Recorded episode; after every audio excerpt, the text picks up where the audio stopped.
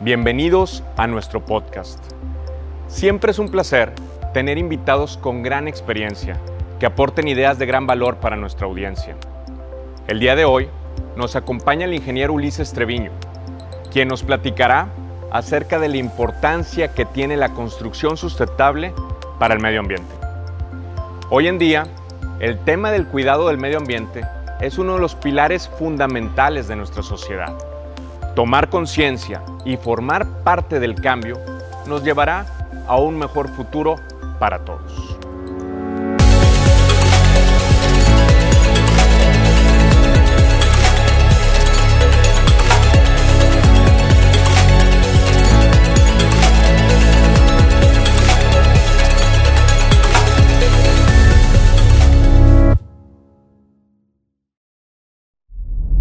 Bienvenido Ulises, bienvenido a tu casa, a Indalum. ¿Cómo estás? Muy bien, muy bien, Adán. Muchísimas gracias por la invitación. Encantado de estar con ustedes el día de hoy. No, al contrario, un gusto tenerte aquí con nosotros, Ulises. Oye, bueno, platícame un poquito de ti, Ulises. ¿A qué te dedicas? ¿Cuál es tu experiencia? Lo más relevante eh, de los últimos 20 años ha sido precisamente el enfoque en la edificación sustentable. De hace un par de décadas ahora hemos adentrado nuestro trabajo profesional en la consultoría, en la sustentabilidad para edificios. Okay. Y particularmente pues tuvimos el gusto de ser los pioneros en traer a México y América Latina la certificación LEED, que ahora Okay. es muy conocida. Claro. Y manejamos igualmente otro tipo de mejores prácticas internacionales que aplicamos para nuestros clientes a nivel nacional e internacional. Y para explicarle a la gente y, y a mí también, que me expliques qué es la bioconstrucción, o sea, ¿de de qué se trata? Sí, mira, interesante. Este concepto, cuando nació la empresa precisamente hace 20 años, estamos ya celebrando 20 años en el mercado, hablábamos de una construcción de bajo impacto al medio ambiente, ¿no? Ok. Y e- esta idea original de planear, diseñar, construir y operar edificios que tuvieran la mínima huella desde el punto de vista ecológico era este concepto de la bioconstrucción o la construcción amigable con el medio ambiente. Y así iniciamos en realidad, tenemos una, una etapa muy romántica en estos inicios del año 2000, 2005, que realizábamos proyectos de edificación con materiales naturales. Eh, hicimos algunas casas de adobe, de pacas de paja, digamos, eh, el concepto de low tech, ¿no? Para la edificación. Sin embargo, eh, al poco tiempo, en el 2003, nos enteramos de este nuevo concepto que era la acreditación o la calificación sustentable de edificios. Y eso me pareció muy interesante porque a la fecha inclusive si- sigue siendo un tema en el que hay un cierto desconocimiento o por otro lado unas percepciones sobre qué es verde y qué no es verde, qué es ecológico y qué no es. Entonces, Cada quien puede tener sus ideas de qué es y qué no es. si Claro. ahorita platicamos y tú me comentas cuál es tu idea de un edificio sustentable, me podrás enunciar algunas características, ¿no? Oye, que tiene paneles solares, que tiene un techo verde, que ahorra agua. Y todo es válido. Claro. Pero, claro, a alguien se le ocurrió Hacer como una normativa, ¿no? Claro, y poner calificar, oye, con tales puntajes o con tales criterios, entonces tu vivienda, tu industria, tu oficina, podemos calificarla como sustentable. Entonces, eso me llamó mucho la atención.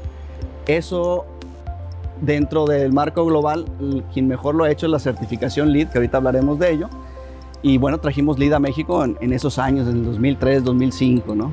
Ok, Ulises. ¿Y, y cómo nace en ti esta, este interés por la bioconstrucción? Pues me imagino que antes construías de forma tradicional y luego dijiste, bueno, vamos a meternos a esto de la bioconstrucción. La realidad es que mis primeros años no eran eh, en sí en la edificación como tal. Ok, Eh, mi carrera profesional inició en el grupo Vitro, precisamente en, un- en los temas técnicos. Eh, después estuve en una gestoría, en, una- en un project management. ok. Eh, después mi posgrado en, en Europa en temas de ingeniería. Todavía el tema de sustentabilidad no, no tenía un auge en realidad. No, no, no, no estaba de moda o No, estaba de surgía. moda, estamos hablando del 90 y tantos, 90 y poco, 93, 94.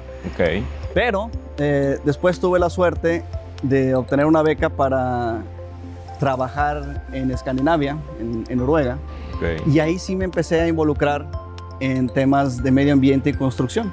Entonces la realidad es que ahí fue mi despertar sobre el interés de, de la sustentabilidad.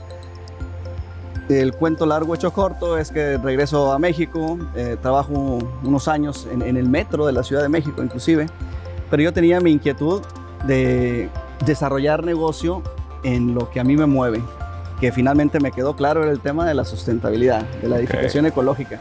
Okay. Entonces en el 2000 es cuando fundamos nuestra empresa, Bioconstrucción y Energía Alternativa, que como Ok. mencionábamos, tenía estos inicios de diseño y construcción con materiales ecológicos, ambientalmente preferentes, pero todo evolucionó rápidamente eh, en cinco años, digamos, desde el 2005 a la fecha, lo que hacemos es consultoría y certificación de edificios sustentables. La construcción tradicional, ¿cómo afecta al medio ambiente? Que estamos tratando de cambiarla por una construcción sustentable. Por ejemplo, ¿me podrías dar algún ejemplo de qué es lo que impacta o, de qué daña o, o- o afecta el medio ambiente de la construcción tradicional?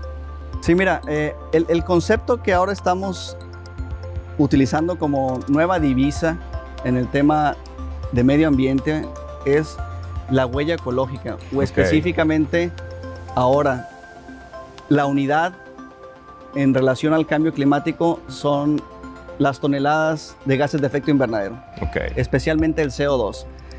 Entonces, una forma La, muy la huella de carbono que le llaman. la ¿no? famosa huella de carbono. Entonces, una, una forma directa de empezar a, a medir si nuestro proyecto tiene un impacto mayor o menor en el ambiente es cuantificar estos efectos negativos al medio ambiente, que vienen analizados en este concepto también muy trascendente que es el ciclo de vida.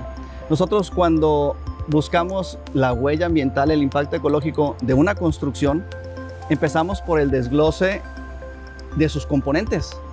Oye, a ver, ¿de qué está hecho la edificación? Bueno, tienes este material, tienes este otro proceso, tienes otro equipa- equipamiento. Pues para ese material, para ese proceso y ese equipamiento, se requieren materias primas que vinieron de algún lado, que tuvieron algún efecto en la naturaleza, que tuvieron un proceso de manufactura, de instalación y tienen un consumo energético o un desgaste operativo. Desde que nace la materia prima de la construcción. Desde ahí inicia el análisis y el cálculo de la huella ambiental a través de este análisis de ciclo de vida.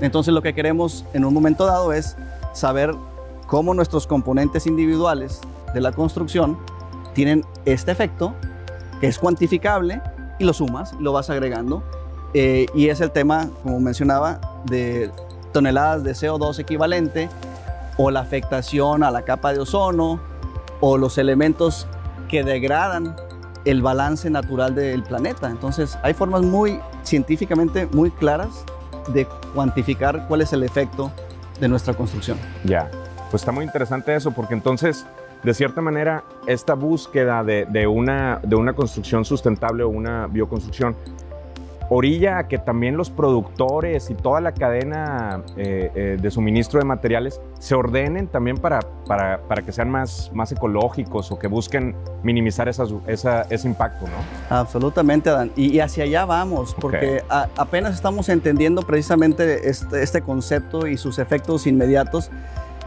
pero una forma bien estructurada, como tú lo planteas, es entender que buscamos una transición hacia una economía descarbonizada, una economía circular también que aproveche mejor sus recursos. Lo que no podemos escapar naturalmente es que va a haber un efecto, pero sí lo podemos mitigar o lo podemos compensar. Entonces, una vez que sabemos qué tipo de afectación estamos teniendo y de dónde proviene, ahí podemos mitigarla, ahí podemos corregirla. Y entonces ahora lo que estamos buscando es la transición de edificios no solamente de menos impacto ambiental, de menor huella, sino estamos pensando ya en edificios regenerativos. Wow. Y ya está sucediendo.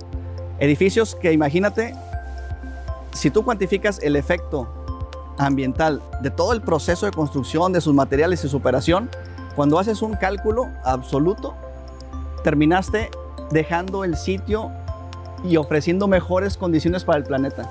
Esa es la nueva idea de edificios regenerativos. O sea que no, no nada más no hacen daño, sino que ayudan a mejorar el ambiente. Exacto. Ese es un concepto bastante ah, interesante porque Y, eh, eso va a hacer que, la- que el mismo edificio ayude a mejorar en agua, en energía, en o sea, él mismo genera como si estuviera viva la edificación, ¿no? Exactamente. Y ahí Ok. vienen conceptos bien interesantes. Ahora tenemos la idea de diseñar y construir edificios que ahora le llamamos cero energía. Le llamamos cero agua, cero residuos o cero carbono. Entonces, esto no sucede fortuitamente. Tienes que planearlo desde la etapa conceptual, decidir cuáles van a ser los materiales, los procesos constructivos, las secuencias operativas y como mencionábamos antes, calcular, cuantificar el impacto y reducirlo al mínimo y después apoyarnos de nuevo con tecnologías como pueden ser la generación de renovables in situ con paneles solares, energía eólica, energía geotérmica, eh, generar microhábitats ¿no? este, propios para que regeneren los microclimas. Y todo esto ya es posible y sobre todo porque estamos ahora, como mencionábamos, con el cronómetro en la mano en relación al cambio climático. Claro. Y hay dos objetivos fundamentales que se están marcando por diferentes organismos a nivel mundial. Al 2030 queremos edificios que operen cero carbono.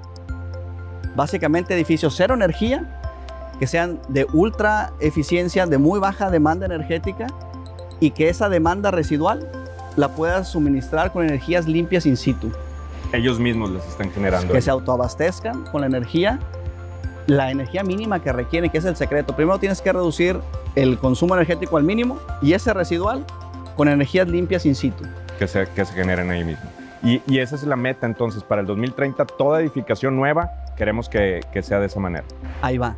Al 2030 queremos todos los edificios existentes que operen cero energía, que operen.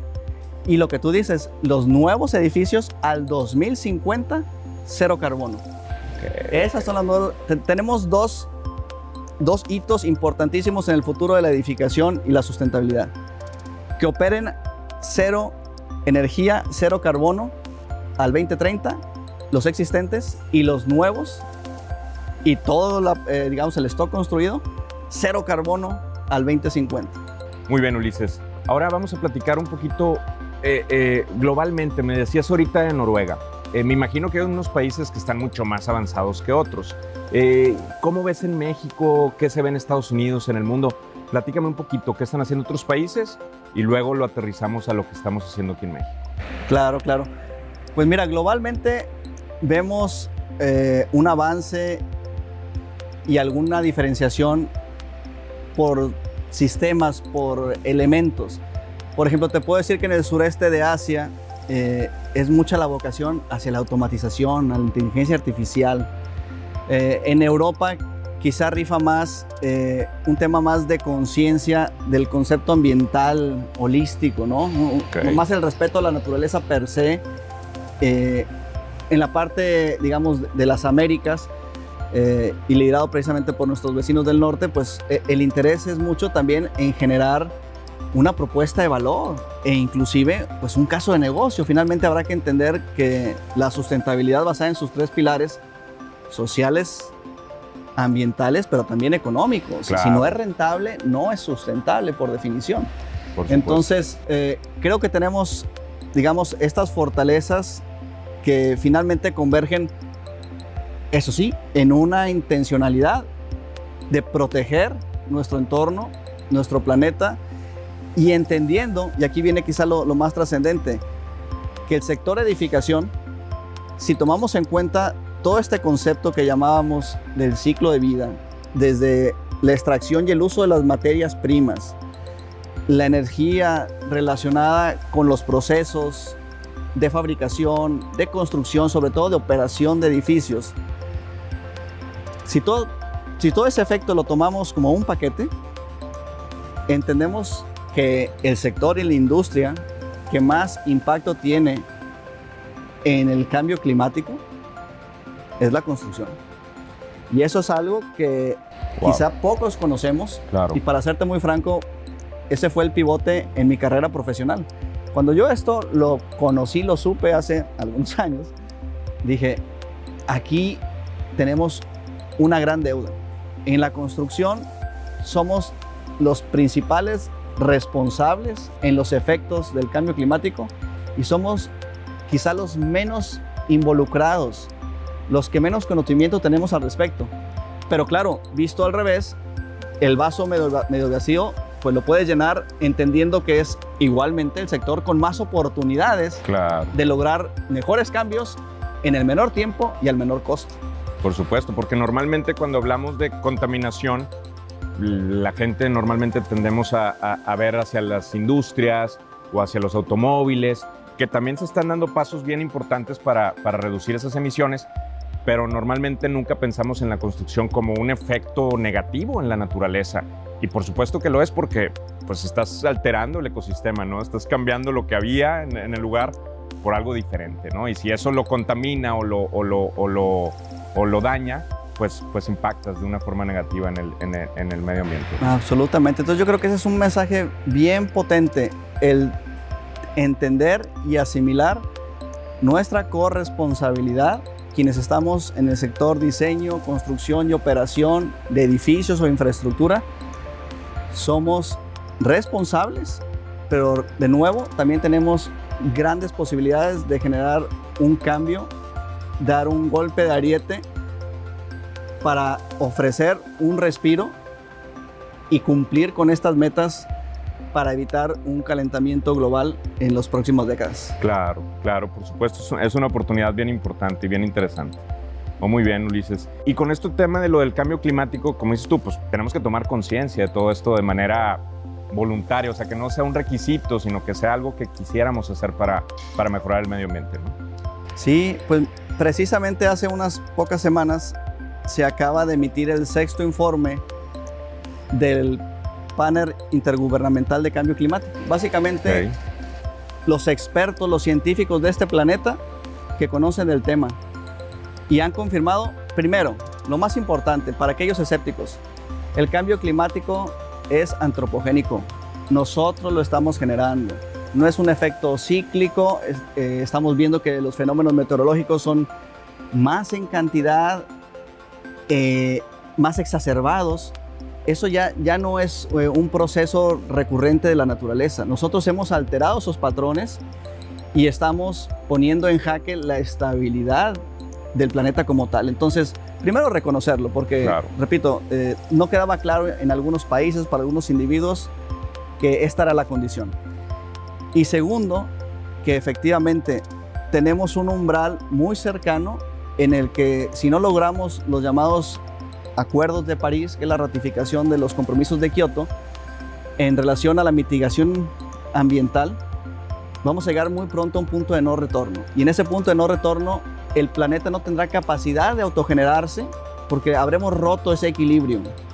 Entonces, eh, tenemos pocos años en los que estas metas que mencionábamos, por ejemplo, y compromisos al 2030 de tener edificios cero energía, o al 2050 cero carbono, todo el stock construido, es la aportación que nuestro sector, que nuestra industria tiene que ofrecer al planeta para lograr mitigar estos efectos negativos en el futuro.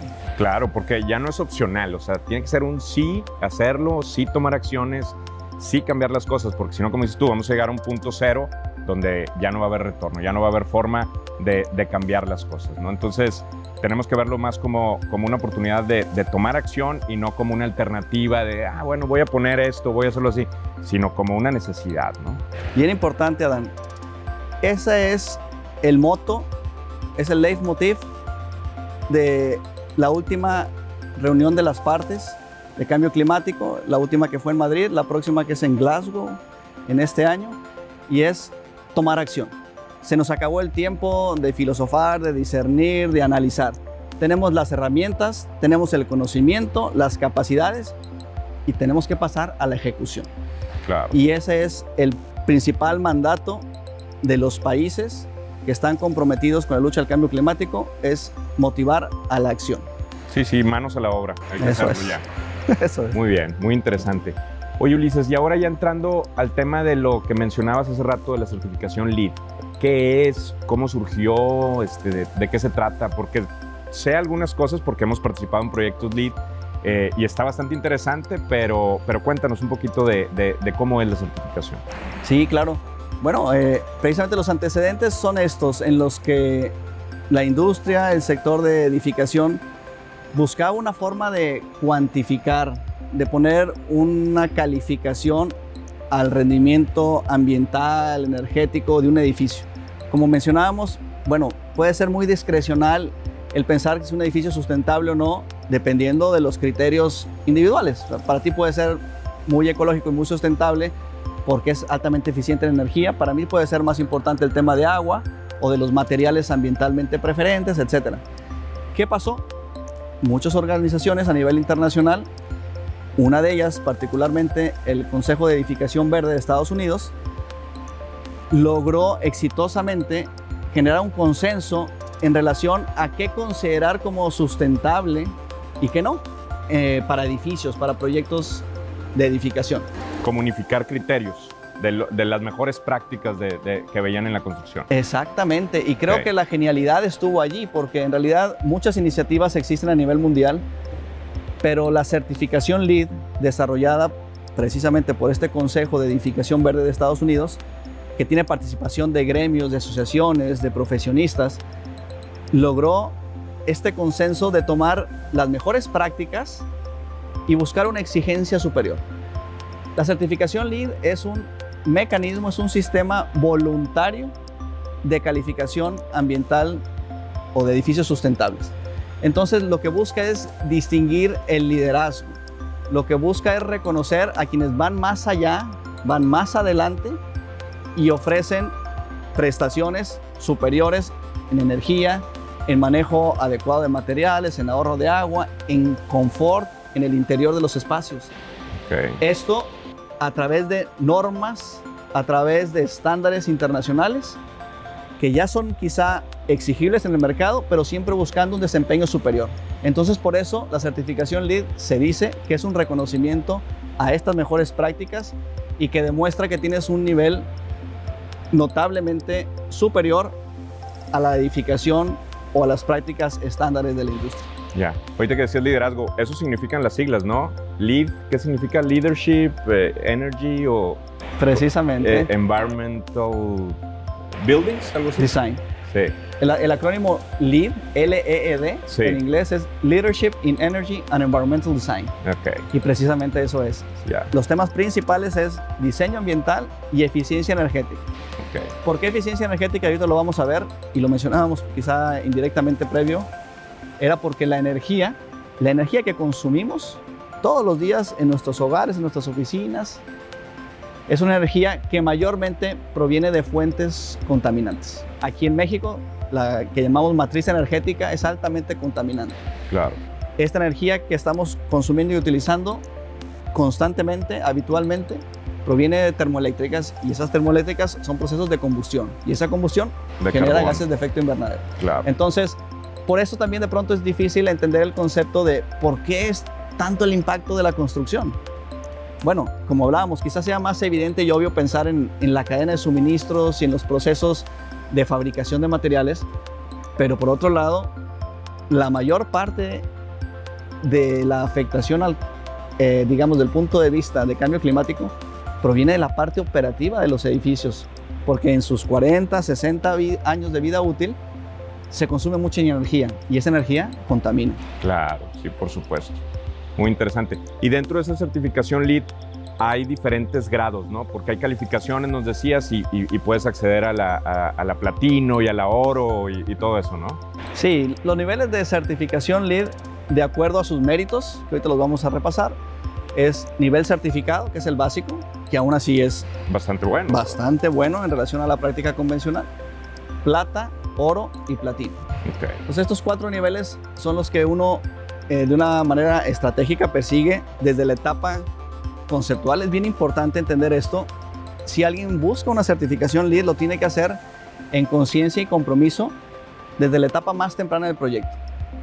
Porque, como lo mencionábamos, no son prácticas habituales para el mercado nacional. Entonces, hay que hacer ese pequeño esfuerzo en tiempo y forma. Entonces es muy difícil encontrarse con una posibilidad de certificar un proyecto que no haya iniciado con esa claridad, con ese objetivo de la certificación en mente. ¿no? Claro, sí, no puedes empezar a la mitad, ahora, ahora quiero certificarme LEED, sino que desde el concepto, el diseño, todo ya tienes que estar aspirando a, hacer, a, a tener esa certificación. Exacto, y precisamente porque hay, digamos, dos tipos de requerimientos, los mandatorios y los optativos. Ok.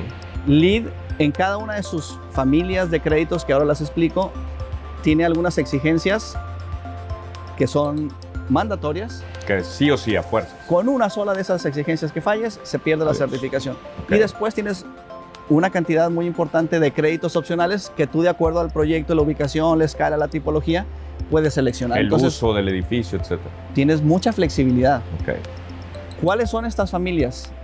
Eh, de manera general, podemos enunciar que hablamos de acciones relacionadas a la ubicación y al transporte relacionado con el proyecto eh, inmobiliario. Hablas del sitio sustentable, cómo afectas el entorno inmediato o el desplante del proyecto. Después tienes que realizar acciones que demuestren ahorro de agua, Ok. Después viene, y que peso específico más importante, la eficiencia energética y el impacto a, la atmósfera. Que ahorita eh, acabamos de explicar el por qué ese impacto indirecto. Después materiales y recursos. Calidad del ambiente en interiores, muy importante ahora que ha tomado relevancia en la pandemia. El confort al interior del edificio. Después, innovación en los procesos, como un apartado opcional y también los conceptos que entendemos de prioridad regional, que también es donde permite la adaptación a nivel global de la certificación LEED. Sí, porque depende, lo tropicalizas dependiendo de la zona, ¿no? De la región donde estés. Absolutamente, Ok. absolutamente. Ok. Entonces, regresando al tema de los mandatorios. En el manejo del sitio tenemos algunos prerequisitos bien importantes y muchas veces algunos de nuestros clientes ahí desafortunadamente llegan a nosotros como especialistas o consultores cuando ya iniciaron el proyecto y desafortunadamente ya han omitido cumplir con esos requerimientos mandatorios iniciales, que por ejemplo es un plan de control de sedimentación y erosión del sitio. Cuando estás haciendo el desplante, cuando vas a preparar las cimentaciones, El movimiento de tierras, todo eso. exacto. Ya. Tienes que evitar la erosión, eh, el escurrimiento, afectar otras áreas. Y para eso hay planes que se diseñan y se implementan en esa etapa del proyecto. Entonces, ese es uno, un prerequisito. Tenemos prerequisitos en temas de eficiencia energética mínima, que son también muy interesantes. O prerequisitos en ahorro de agua específicamente, ¿no? Entonces, es bien importante llevar esta guía y este acompañamiento de algún especialista desde la etapa conceptual del proyecto para ir orientando al equipo de proyecto, al cliente en la adecuada y oportuna toma de decisiones de la manera más costo eficiente. Y ahorita podemos hablar también de algunos mitos que existen en realidad sobre la edificación sostenible. Ok, muy bien. Muy interesante, Ulises.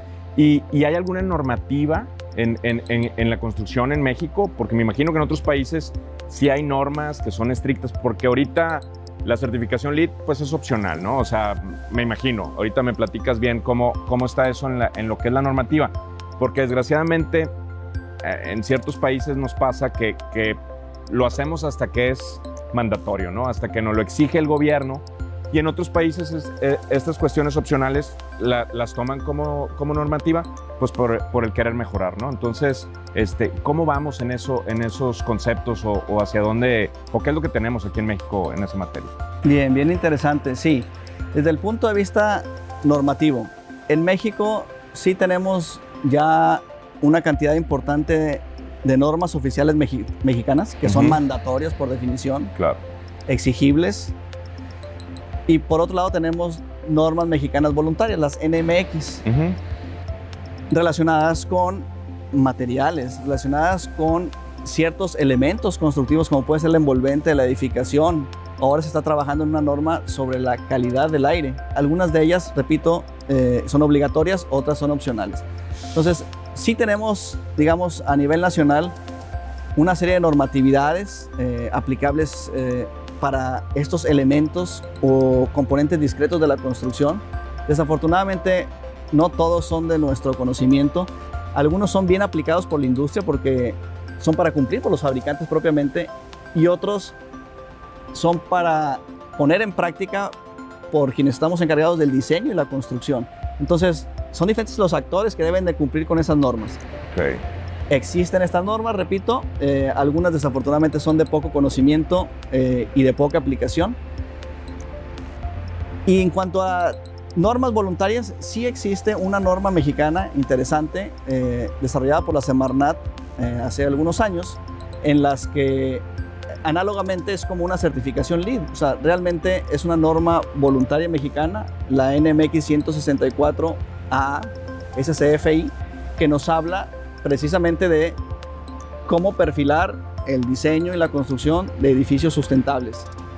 Eh, esta, esta, certificación eh, es un modelo, un referente, eh, también es calificable en ciertas partes, digamos, en, ciertos elementos de, de esa norma, pero algo bien interesante, para la certificación LEED, siempre lo que te va a pedir es como mínimo, cumplir con las normas y estándares nacionales y siempre buscar un desempeño adicional. Entonces, uno de los mitos es precisamente que la certificación LEED se puede contraponer con las normatividades locales. No es cierto, al contrario. Te exige demostrar cumplimiento con esas normas y luego te va a pedir mejor desempeño. Claro, mejorar, todavía dar un, dar un extra, dar un plus. Ok, muy interesante. Y, esa certificación es auditable, te audita alguien para dártela. ¿Cómo funciona eso? Excelente. Sí, la certificación LEED tiene esa gran fortaleza y esa ventaja. Es una certificación de tercera parte. Ok. Es decir, tú puedes llevar tu proceso de diseño, tu proceso constructivo, eh, la puesta en marcha o ahora el enfoque también puede ser en una certificación para edificios existentes. Esto vale la pena aclararlo. Existe quizá mucho la preconcepción de que el LEED es para edificios nuevos únicamente y no es así. Es edificios y proyectos nuevos y edificios existentes. Con una subclasificación de tipologías eh, comerciales o institucionales. Prácticamente toda tipología de edificación es objeto de una certificación. Eh, tiene sus propias guías de referencia, tiene sus acentos en lo que refiere a elementos técnicos pero son certificables de tercera parte. Entonces, tú puedes realizar trabajos en casa, asesorado o apoyado con algún especialista, pero finalmente toda esa información, todas esas evidencias, cálculos, planos, constancias, se integran bajo formatos muy específicos, de mucho rigor técnico, y se mandan al organismo certificador, que en este caso eh, es el Green Building Certification Institute, Green Business Certification Institute, que está en Washington. Y ellos califican y validan esa documentación que se ha entregado por parte del equipo de proyecto. Y es así como se tiene una calificación objetiva, imparcial y profesional sobre el desempeño que se presenta a través de todo este eh, documental que, repito, recoge prácticas, decisiones y actuaciones de diseño, construcción, la puesta a punto y la operación del edificio. Ok, ok, no, muy interesante, Ulises. Y dentro de todos estos materiales en la construcción para, para, para alcanzar esta certificación o para hacer una, una, construcción sustentable, el aluminio es una parte fundamental, ¿no? Es un material que es reciclable, que, que, que, que involucra muchos, muchos ahorros de energía y que nos puede dar muchas bondades, ¿no? ¿Tienes algunos conceptos o algo que nos puedas platicar de cómo el aluminio entra dentro de esta bioconstrucción? Claro, claro. Mira, hay muchas aristas en las que un material tan noble como el aluminio puede aportar en temas de sustentabilidad. Claro. Se puede ver desde el punto de vista, efectivamente, de la cadena de suministros y del manejo de los recursos naturales. Naturalmente para esto hay que hacer este análisis de ciclo de vida del material para conocer las fuentes de la extracción de la materia prima, los procesos de manufactura y quizá dejar en primera instancia un primer punto de afectación cuando se coloca el material en obra o se inician sus trabajos ya, digamos, de habilitado propiamente. Claro. Entonces, ¿qué es lo que entendemos? Que en esta cadena, en este proceso de la extracción de la materia prima hasta el inicio del habilitado del material, sean prácticas que tengan una responsabilidad y un compromiso con el medio ambiente. Hay diferentes formas, mecanismos, tanto de extracción, de manufactura como transporte, que pueden ser cuantificables y en medida de que esos procesos sean ecoeficientes, pueden tener una mejor calificación y un mejor desempeño desde el punto de vista ambiental. Una de las virtudes de materiales como es el aluminio es precisamente la durabilidad. Claro. Entonces entendemos que hay materiales que también pueden tener quizá una menor huella ambiental en su proceso de fabricación, pero también su durabilidad es menor. Entonces, ¿qué es lo que buscamos? Utilizar los materiales de la manera adecuada. Creo que también de pronto ha existido eh, alguna crítica y alguna condición eh, injusta sobre ciertos materiales de construcción, porque sí efectivamente, si se evalúa a través de alguna de las aristas, pues pueden tener mayor impacto ambiental que otras, pero un material adecuado para su eh, servicio puede generar a través de esa potencial de uso en un largo tiempo, a través de una capacidad de reuso o de reciclado, claro. puede extenderle la vida por mucho tiempo más y esa huella en el ciclo de vida completo puede ser menor que muchos otros materiales equivalentes. Entonces, eh, creo que falta eh, cultura y conocimiento al respecto de estos elementos para tomar decisiones adecuadas y poder seleccionar un material que verdaderamente en toda su vida útil vaya a dar el mejor servicio con el, mejor, con el menor impacto ambiental. Claro, no, muy bien. Bueno, eso desde una perspectiva de los materiales. Claro. Otra de las aristas es, bien importante, el tema energético. Claro. Ya instalado, pensemos el aluminio como un elemento arquitectónico instalado en fachadas, instalado en cancelería, ventanas, pues este material cuando está expuesto al exterior, pues naturalmente conforma uno de los componentes de la fachada. La fachada siendo la piel del edificio que está más expuesta, el tema de transmisión térmica es fundamental.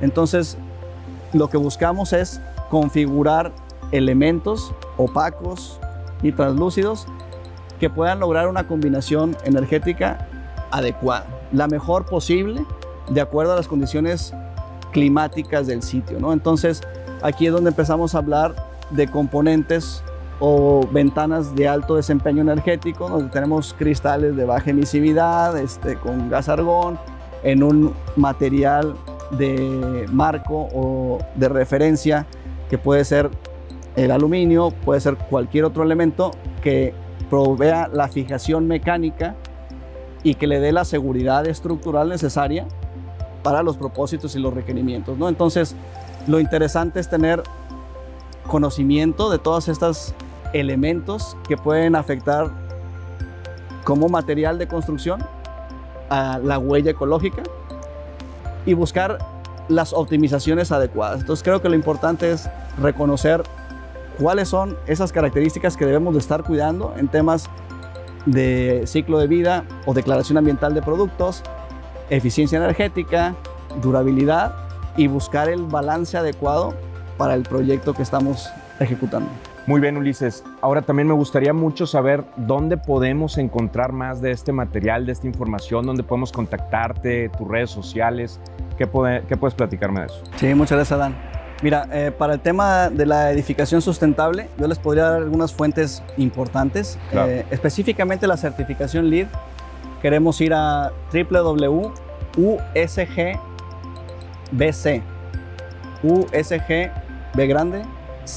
usgbgrandec.org.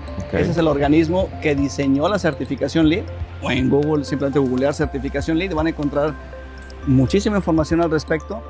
Eh, otra institución muy relevante es el Consejo Mundial de Edificación Verde, el World Green Building Council, worldgbc.org, eh, que habla precisamente de estas iniciativas y compromisos del sector de edificación ante el cambio climático. Y eh, igualmente tenemos mucha información en nuestra página web, que es www.bioconstrucción.com.mx, en nuestras redes sociales, BEA LEAD, BEA, eh, LEAD, y creo que van a sorprenderse de la cantidad de recursos y herramientas disponibles, donde quizás si me permite les dejo otra idea. No dejar lo bueno por lo mejor. Cualquier iniciativa o primera intención será mejor que esperar otro proyecto, que esperar a futuro. Entonces, quizá puedan sentir que alguna certificación tiene un grado de exigencia, una complejidad que en este momento ustedes consideran eh, como desarrolladores o inversionistas eh, que debe de esperar un poco. Es válido, pero les puedo asegurar que van a encontrar mucho más asequible de lo que piensan el lograr un reconocimiento de clase mundial como es la certificación LEED. Que como referencia les puedo decir, tenemos proyectos en los que hemos logrado esta certificación a un nivel plato o superior con costo cero adicional. Entonces, se trata de dedicarle tiempo de calidad, de invertir un poco de materia gris oportunamente en las decisiones de diseño, de construcción y podemos encontrar sinergias y, e intercambios para beneficiar el proyecto de tal suerte que logres compromiso, desempeño sobresaliente a nivel ambiental, energético, certificado internacional con cero costo adicional. Entonces creo que también es algo bien importante llevarse a casa. La sustentabilidad no es un lujo, es un privilegio, es un mandato y es muy asequible. Eso es bien interesante, Ulises, porque mucha gente podemos pensar que acceder a, estas certificaciones o perseguir esas normas y, usar esos, conceptos en la construcción va a aumentar nuestro costo, vamos a tener que invertir más, vamos a tener que, que gastar más. Y, al contrario, si tú nos estás diciendo que muchas veces podemos con el mismo presupuesto acceder a ella, pues va a ser un ganar-ganar, ¿no? Absolutamente. Y, creo que también tenemos eh, algo que quizá no lo podría haber dicho hace 15, 20 años, pero tenemos ya en México un mercado muy maduro y con una propuesta y una oferta de valor en temas sustentables muy importantes. Es decir, podemos encontrar a la mano productos, materiales que nos puedan ayudar al cumplimiento de estas normas o estas mejores prácticas sustentables con recursos, soluciones, equipos, materiales ya disponibles en México. Esto no era así hace años, entonces en ese sentido eh, tenemos también la tranquilidad de que no solamente la capacidad del conocimiento, sino las soluciones, materiales y equipos, tecnologías ya están disponibles. Entonces no es un, no es un riesgo eh, mayor no es estar eh, poniendo el proyecto en condiciones apremiantes, al contrario, en estos procesos, en nuestra experiencia de 20 años, los equipos de proyecto y el cliente mismo tienen un proceso, y nosotros como consultores inclusive eh, tenemos un proceso de aprendizaje continuo. Entonces creo que nos deja muchas gratificaciones, mucha satisfacción el hacer una labor en equipo sobre metas superiores y todo eso se convierte habitualmente en un incremento de los estándares y las prácticas de cada empresa, de tal suerte que el siguiente proyecto es mejor, es más eficiente, es de menos impacto ambiental. Entonces, esta cultura de mejora continua es inherente a, a un proceso de certificación LEED. Excelente, eso es bastante interesante porque quiere decir que que poco a poco ha cambiado la cultura también aquí en México. Y eso, eso es bien importante porque, como dices tú, vamos avanzando y el siguiente proyecto lo queremos hacer mejor y vamos mejorando todo, todo este tema de la, de la construcción, ¿verdad? Muy bien. Pues te agradezco muchísimo, Ulises, toda esta información y esta plática tan interesante que tuvimos. Agradezco que nos hayas acompañado y pues muchas gracias a todos por, por, por acompañarnos y nos vemos en el siguiente video podcast. Muchas gracias.